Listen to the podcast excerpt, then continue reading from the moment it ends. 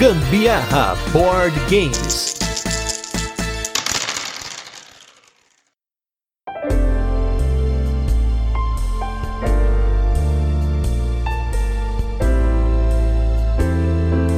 Ouvintes do Gambiarra, vocês sabiam por acaso que o fósforo da caixinha de fósforo, do palito de fósforo, na realidade tem fósforo na lixinha que tem do lado da caixa? Não é no palito, porque o palito, na verdade, ele é composto por enxofre, que é um agente antioxidante. Pois é, Aqui é conteúdo, aqui é a Carol Guzmão. E aqui é o Gustavo Lopes, você tá no podcast da ciência brasileira, não, desculpa. É mais um Gambiarra Board Games, o seu podcast sobre jogos de tabuleiro que faz parte da família de podcasts Papo de Louco. E hoje, no nosso episódio número 125, vamos falar sobre o terceiro jogo da série Matchbox que está passando aqui pelo podcast e esperamos que venham mais esses jogos. E para variar, um jogo com componentes parecido com os demais, mas dinâmicas bem diferentes. Estamos falando do jogo Stick Up. Mas antes, vamos para os nossos recadinhos e destaques da semana e logo a gente volta com a nossa resenha, onde gente apresenta o jogo, comenta como ele funciona e depois a gente passa para as curiosidades, a nossa experiência com ele e a nossa opinião.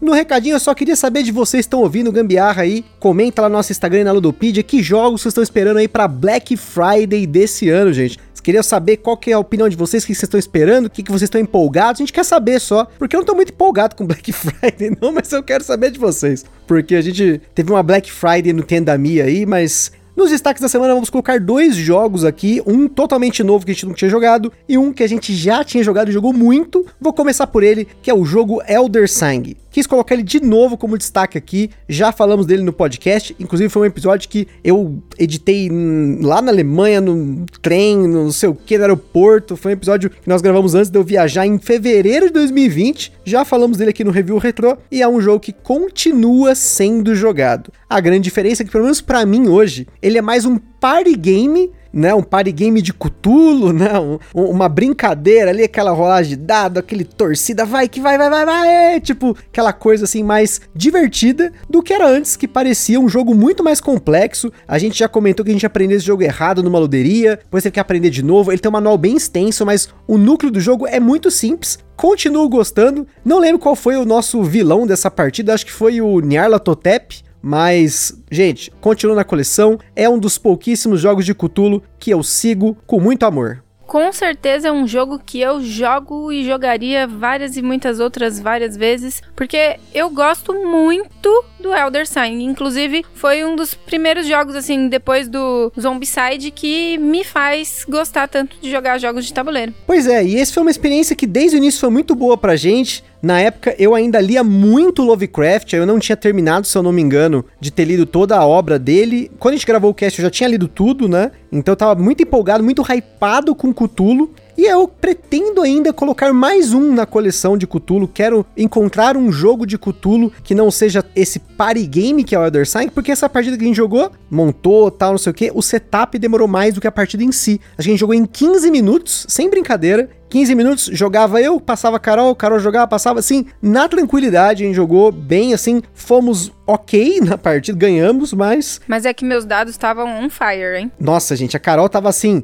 a última rolagem, aquela rolagem assim, tipo, rolou e ia perder. Tinha que sair três Cutulo pá, três Saía, Cthulhu. Gente, não Só sei. Só tinha três dados e dava três Cthulhu. Nossa, esse dia tava muito on fire. A gente jogou uns seis jogos desse dia. O Elder Sign foi o primeiro, e aí, por conta dessa empolgação, a gente acabou jogando outros no mesmo dia, né? E o outro destaque dessa semana é um destaque meu, praticamente, porque quem jogou comigo não gostou do jogo, que no caso foi a Carol e a minha sogra, que é o jogo The Crew, ou aqui no Brasil conhecido como A Tripulação, um jogo que ganhou o Kenner Spiel des Jahres, uma vaza cooperativa. Tava bem empolgado para jogar esse jogo, porque muita gente falou tão bem dele. Nossa, tem uma galera que coloca isso como o melhor jogo de vaza, né? Tem um canal que eu acompanho que é o Watch It Played, e do programa de notícias dele lá, tem um brother lá que ele gosta muito de The Crew, ele cita o The Crew em todas as gravações dele lá, ele dá algum jeito de colocar o The Crew no meio. A gente jogou três partidas de The Crew, as três primeiras missões, das 50 que tem no manual,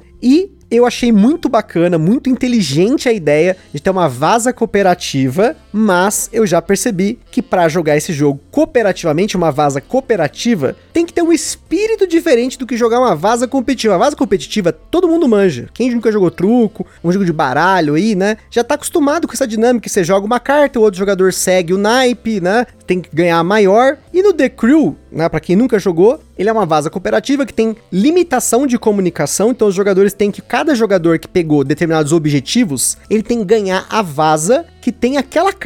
Então, se sei lá, eu peguei o objetivo que é um 3 rosa. Na hora que esse 3 rosa aparecer na mesa numa vaza, eu tenho que ganhar essa vaza e levar essa carta. Senão a missão vai falhar. E eu não sei, eu não sei se é por conta de ser uma dinâmica muito diferente e abstrata, para quem não tá acostumado a jogar tanto. A mesa ali com a minha sogra, ela não gostou, ela não tava pegando o jogo. Eu, a gente fez algumas rodadas, né, de teste e tudo mais, mas não gostaram. Paciência, eu quero jogar esse jogo mais vezes, eu quero completar, porque 50 partidinhas ali, vai tranquilo, conheço muita gente que já completou, mas vou ter que esperar uma mesa para jogar a tripulação. É, na verdade eu achei esse jogo uma besteira. simplesmente.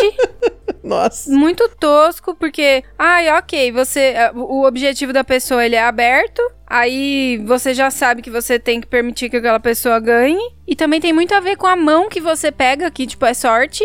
Então, pelo menos as partidas que a gente fez, as testes e a partida real que a gente fez, achei realmente uma besteira. Por favor, gente, não fique ofendido. Eu sei que tem muita gente do outro lado que ama The Crew, que ama. Gente, não fique ofendidos. Você sabe como é, né? igual o Mussum. Desculpa, Acontece. gente. A minha função aqui é ser eu. Eu falo o que eu penso da minha cabeça. Tentem me convencer porque não rolou pra mim. Jogaremos outras vezes, vamos ver se rola. Não, já me perguntaram lá no Instagram, vai vender? Ainda não. Calma, gente, calma. Vai, vai vender. Preço super camarada. Mais pra frente. Tem que jogar o suficiente para largar o jogo. E agora, para falar de um jogo que também não deu certo aqui, mas esse já se foi. Vamos com o nosso review retro da semana que é com o jogo Lucidity, Seis Faces do Pesadelo.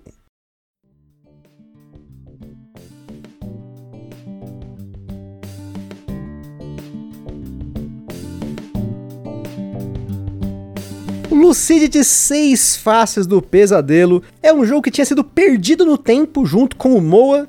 Eu não me lembro agora o nome da editora que iria publicá-los do Brasil. Teve um problema lá com a receita, negócio com taxa de importação e tudo mais. E esses jogos eles apareceram num leilão público da Receita Federal e um brother pegou esse lote e vendeu esse lote aqui no mercado brasileiro, né? E a gente teve a oportunidade de pegar os dois jogos. E o Lucidity é um jogo de dados, um jogo que ele é competitivo e também tem um modo solo de 1 a 4 jogadores, no qual os jogadores estão usando dados para escapar de pesadelo. Só que você pode, durante o jogo, até se tornar um pesadelo. Ele tem um monte de dado colorido, tinha mais de 80 dados, os dados eram muito bonitos, dados customizados. Porém, esse jogo não deu certo aqui em casa, por mais que ele fosse um pusher luck, que é uma mecânica, por exemplo, a Carol gosta, era um pusher luck até demais. As partidas contra, a gente não tava curtindo tanto. Eu achei ele legal para jogar solo, joguei os desafios dele lá, que tem a verso, né, de cada cartela de jogador, você tinha lá diferentes desafios solo, mas não foi suficiente para ele se sustentar na coleção. E como na época Carol já não tinha gostado do jogo, ele acabou sendo vendido, até comentei naquele episódio que eu falei de todos os jogos que a gente já vendeu, então infelizmente Lucidity não ficou na coleção. É, apesar de tudo isso aí que ele falou, é um jogo muito bonito. Tipo, as cartas extremamente bem desenhadas, os dados, as cores que selecionaram para esses dados muito bonitas também. Só realmente que não, não rolava mesmo. O pusher look dele era muito ruim, assim. Exato. E aí você já sabe, gente, jogo que não joga, vai embora. E esse a gente não fez muita questão. Os dois votaram por sair, né? A gente faz aí regularmente esse voto aí, cada um vota nos jogos que quer mandar embora, os dois votaram no Lucidity e ele se foi. E é foi isso aí. foi isso. Foi bem. Espero que aí quem comprou o jogo tenha gostado, esteja jogando. E a vida é assim, gente. Os jogos também podem ser passageiros na sua vida. Logo, logo vocês vão ouvir aí um episódio que eu gravei com o Fabrício do Aftermatch e o Jack Explicador, falando um pouco sobre isso, sobre essa transitoriedade dos jogos, para você que não coleciona. Mas é isso aí. Vamos agora falar do jogo da semana. Esse tá na nossa coleção, porque eu tenho aqui a coleção dos jogos da Paper Games e é uma mini coleção dentro da coleção, que são os jogos da série Matchbox. Estamos falando aí de Stick Up.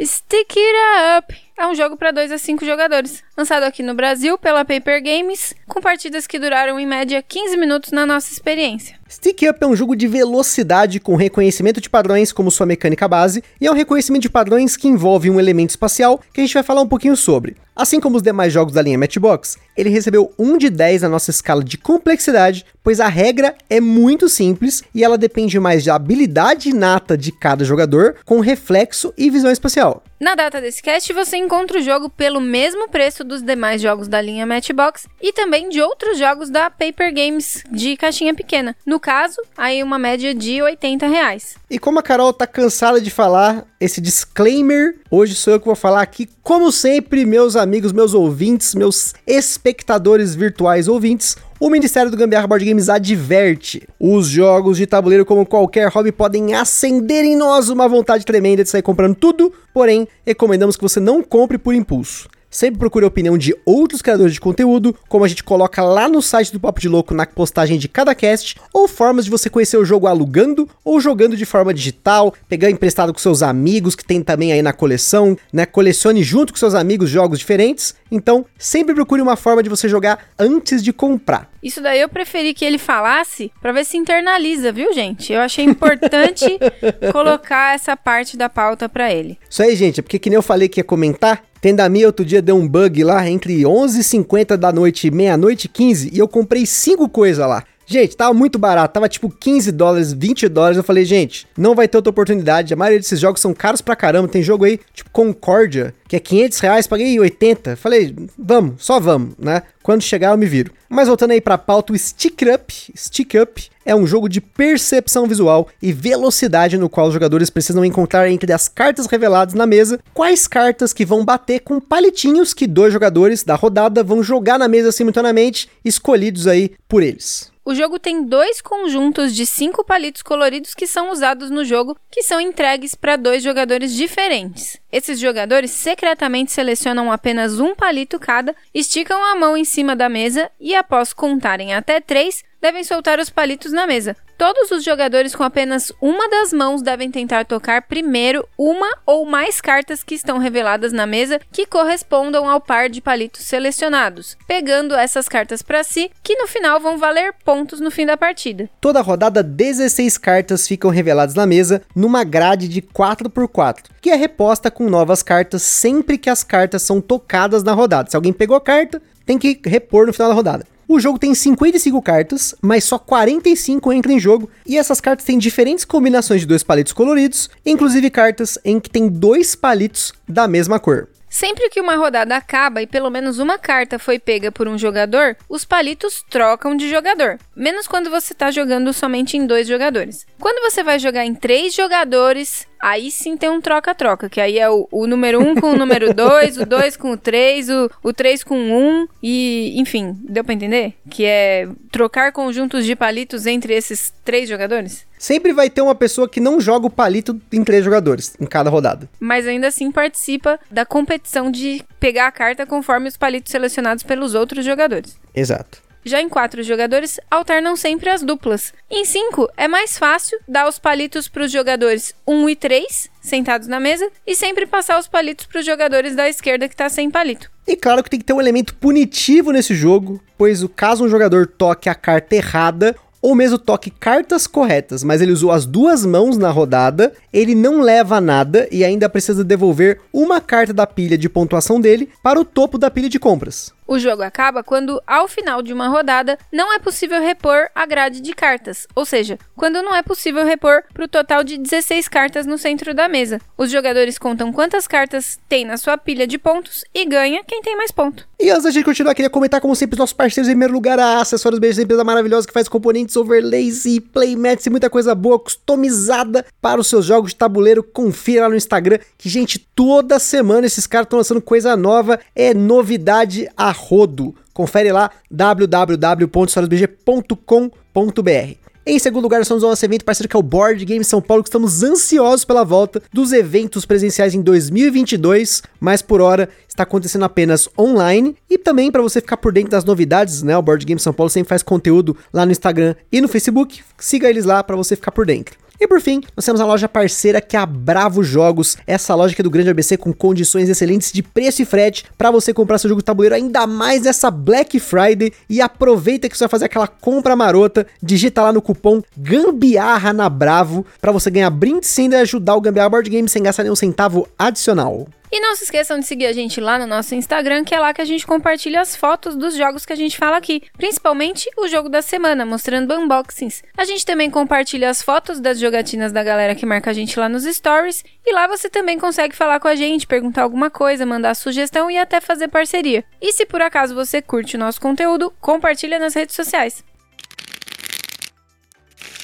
Stick It Up é o terceiro jogo da linha Matchbox lançado aqui no Brasil pela Paper Games e um dos sete jogos que fazem parte dessa coleção lançada lá fora pela editora Helvetic, que tem jogos de outros autores, como Mestre Rainer Knizia, mas os três jogos que foram lançados aqui no Brasil são os três jogos dessa linha do autor dinamarquês Martin Nedergaard Andersen, também autor do Ripo e do Bandido, que já apareceram aqui no podcast. Sobre a linha Matchbox, nós recomendamos que você ouça os casts do Six Ticks e do Color Fox para conhecer outros jogos dessa linha de jogos com caixas que parecem caixas de fósforo e que possuem entre seus componentes cartas com ilustrações de palitos de fósforo e palitos de madeira que simulam palitos de fósforo. Mas não adianta tentar riscar eles na lateral da caixa, que parece uma lixinha da caixinha de fósforo, porque senão você vai só estragar a caixa. E se o Gusta pôs isso na pauta, significa que ele já pensou em fazer isso. Ou, ou não, ou alguém já pensou, gente, por trás de toda a placa e todo aviso, sempre tem alguém que tentou fazer alguma coisa, né? Tem isso escrito na caixa? Não, não tem, mas devia.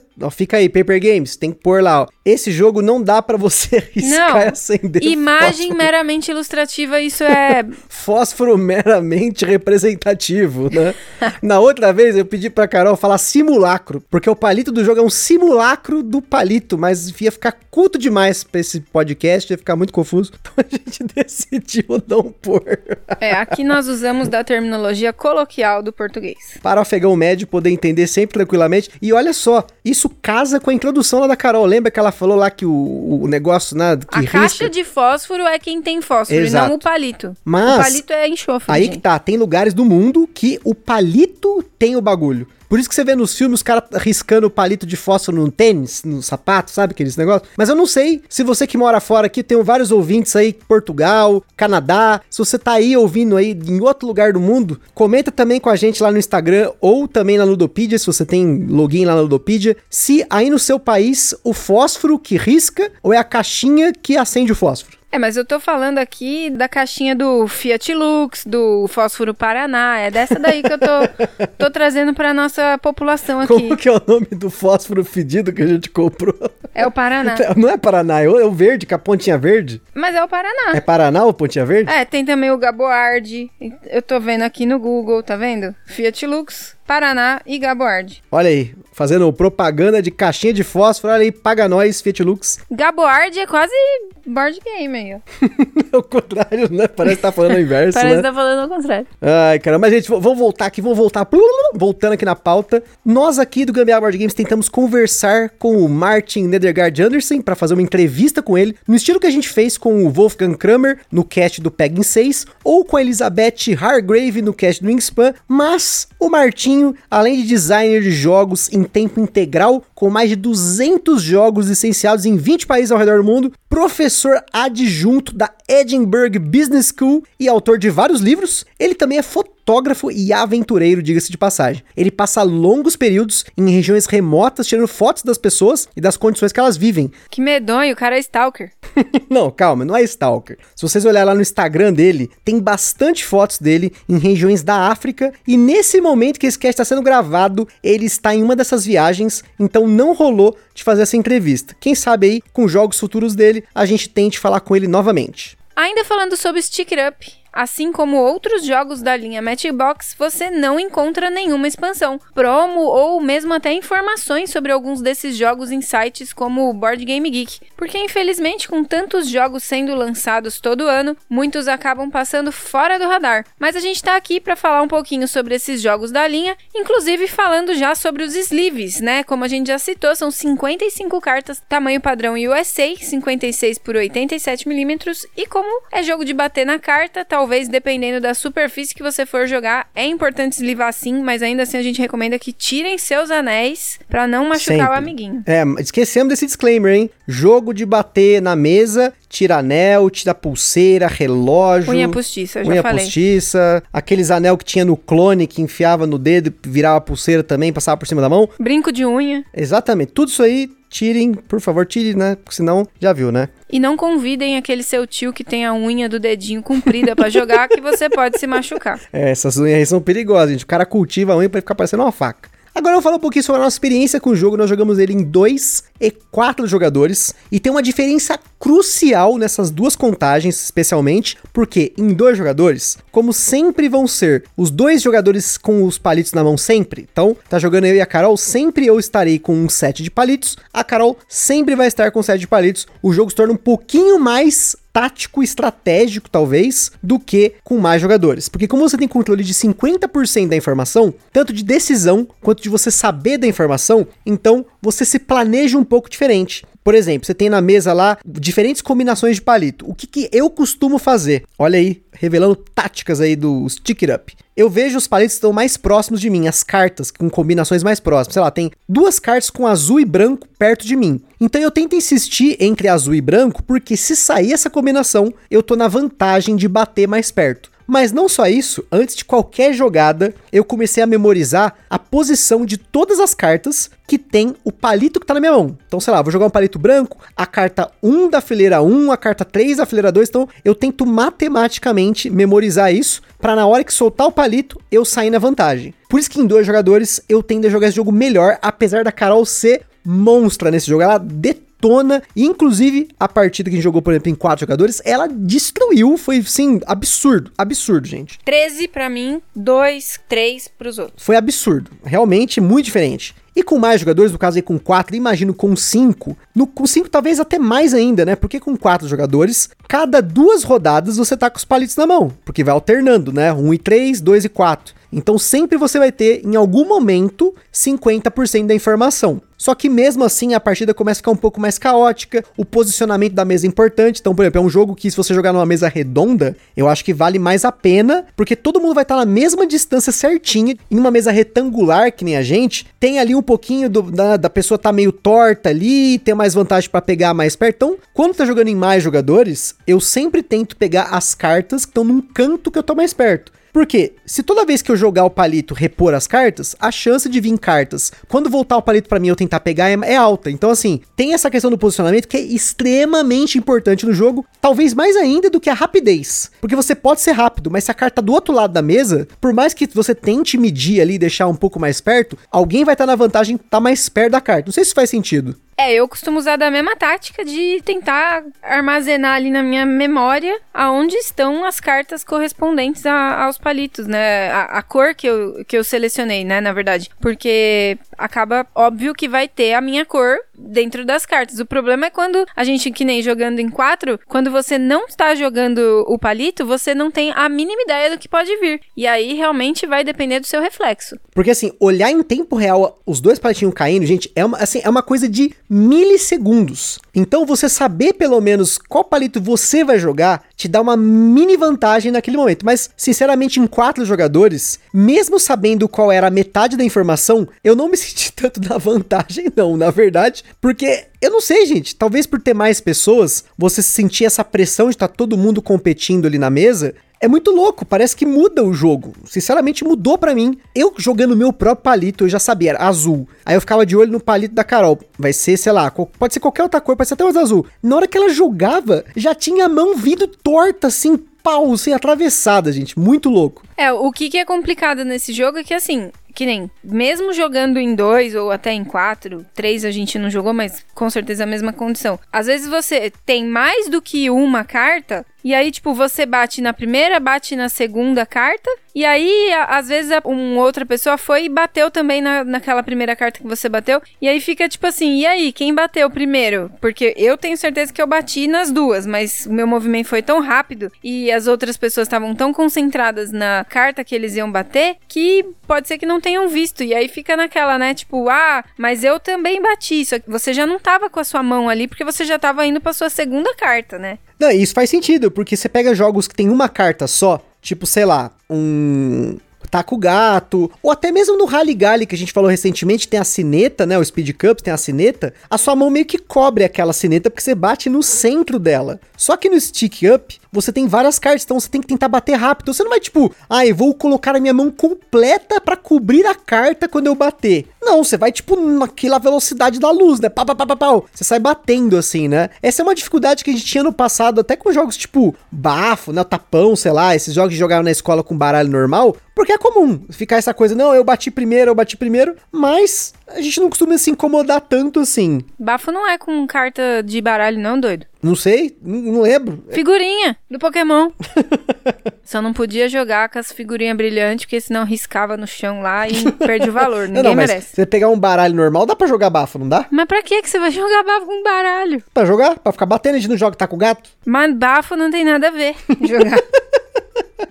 Vai. Vamos bater nas cartas vermelhas. Ai, que legal. Ó, uma outra coisa aqui que para mim é importante e eu não costumo fazer isso, eu percebi que para mim é melhor. Se eu jogar o palito com a minha mão não dominante, na minha mão esquerda, e bater com a minha mão direita. Então, no começo da partida você pode acordar isso, ó. Joga com uma mão o palito e bate com a outra, porque senão é aquela coisa da mão na orelha. Se a pessoa não tá com o palito na mão, só de você abrir a mão para jogar o palito, você já tem uma desvantagem, porque você tá fazendo aquele movimento de abrir a mão e o outro já tá querendo bater na carta. Então, faça isso, joga o palito com uma mão e bata com a outra. E principalmente, jogue o palito longe das cartas, porque senão, se vai jogar o palito, a galera vai bater a mão no palito, pode se ferir, hein? Perigoso, hein? Ah, eu já gosto de jogar com a mesma mão e bater com a mesma mão. Para mim, pelo menos eu acho mais simples. A outra mão fica enfiada no meio das pernas. Vai, com a perna também, cruzadinha né? ali, enfia a mãozinha assim, ó, pra ninguém duvidar que você tá roubando. Quer dizer, ninguém duvidar que tem certeza que você não tá roubando. Duvidar que não tem certeza, mas tem a certeza que tá duvidando. Gente do céu, é, esses jogos de velocidade, até pra falar deixa a gente louco, vocês perceberam, né? Como é que fica muito louco o cast, né? E outra coisa que é bom comentar aqui, para você que não ouviu os outros casts sobre o Color Fox e sobre o Six Sticks, é importante ressaltar que apesar de ter palitos de fósforo, né, simulacros de palito de fósforo, você ter lá a caixinha com a lixinha fake na lateral, ter essa mesma linha de jogos que tem componentes parecidos, mas são jogos muito diferentes. É importantíssimo ressaltar que são jogos diferentes, apesar de ser o mesmo designer, mesma editora, mesma editora lá fora, são jogos bem diferentes. A aplicação desses jogos em habilidades que você vai usar são habilidades diferentes. No caso do Six Sticks, você está usando mais lógica, está tendo aquele reconhecimento de padrões entre cartas que estão na sua frente. No Color Fox, você tem um elemento de visão espacial, de encaixe, de combo, de planejamento. E no Color Fox você tem aí os elementos de visão espacial dentro de um elemento de reflexo. Você vai ter que ser rápido ali para bater nas cartas certas na hora certa, senão você vai ser punido, perder ponto. Então, são jogos completamente diferentes, eles não competem entre si. Se você quer ter na coleção, ah, eu quero escolher um. Se você precisar escolher um, você vai pela habilidade que você acha interessante trabalhar dentro desses jogos. Ah, mas eu não sou muito bom com reflexo. Ah, mas eu não sou muito bom com lógica. Então esses jogos, eles têm aplicações diferentes de habilidade. E aí, só para eu finalizar aqui, que eu já comentei nos destaques da semana que eu falei do Stick It Up, que existe uma música do Rush chamada Stick It Out, que não importa se eu falo desse jogo, eu tenho que lembrar dessa música na minha cabeça, e nesse exato momento, a voz do Ged Lee está ecoando na minha cabeça, cantando Stick It Out, Don't Swallow Your Anger, Stick It Out, Don't Swallow Your Pride, whatever. Então, eu vou encerrar esse cast para poder ouvir essa música. Então vou ficar com ela na cabeça o resto da noite, não vou conseguir me concentrar. Então espero que vocês tenham gostado aí desse episódio falando do Stick It Up. Espero que as nossas informações que a gente passou aqui pra vocês são suficientes para você entender um pouco de como ele funciona. Se não, procure aí vídeos como, por exemplo, os vídeos dos nossos brothers aí do Boards and Burgers. O Sandro fez aí uma resenha do jogo mostrando como ele funciona, explicando um pouquinho. Tem lá também a opinião dele. Então fica a dica para vocês aí. Tamo junto! Realmente compensa muito, minha gente, jogar todos os jogos aí da linha Matchbox, porque primeiro que são ótimos e também para trabalhar a memória, vamos botar o Alzheimer para chegar o mais distante possível de nossas vidas ou até não vir. Claro que tem aí uma questão predisposição genética, mas não vamos entrar nessa, nesse mérito, porque quanto mais exercício de neurônios a gente fizer, melhor é. Rimou. E é bom. então é isso aí, pessoal. Se você gosta de jogos pequenos, portáteis, fáceis de ensinar, que vão trabalhar diferentes habilidades, que vão incluir pessoas de diferentes cidades, se você tem criança, se ela sabe que não pode engolir o palito sucesso, se você tem aí seus pais, seus avós aí que estão dispostos a jogar esses jogos, fica mais uma dica aí da linha Matchbox para vocês e mais um jogo aí da linha de caixinha pequena da Paper Games. E é isso aí. Aquele forte abraço e até a próxima. Beijo, gente. Tchau.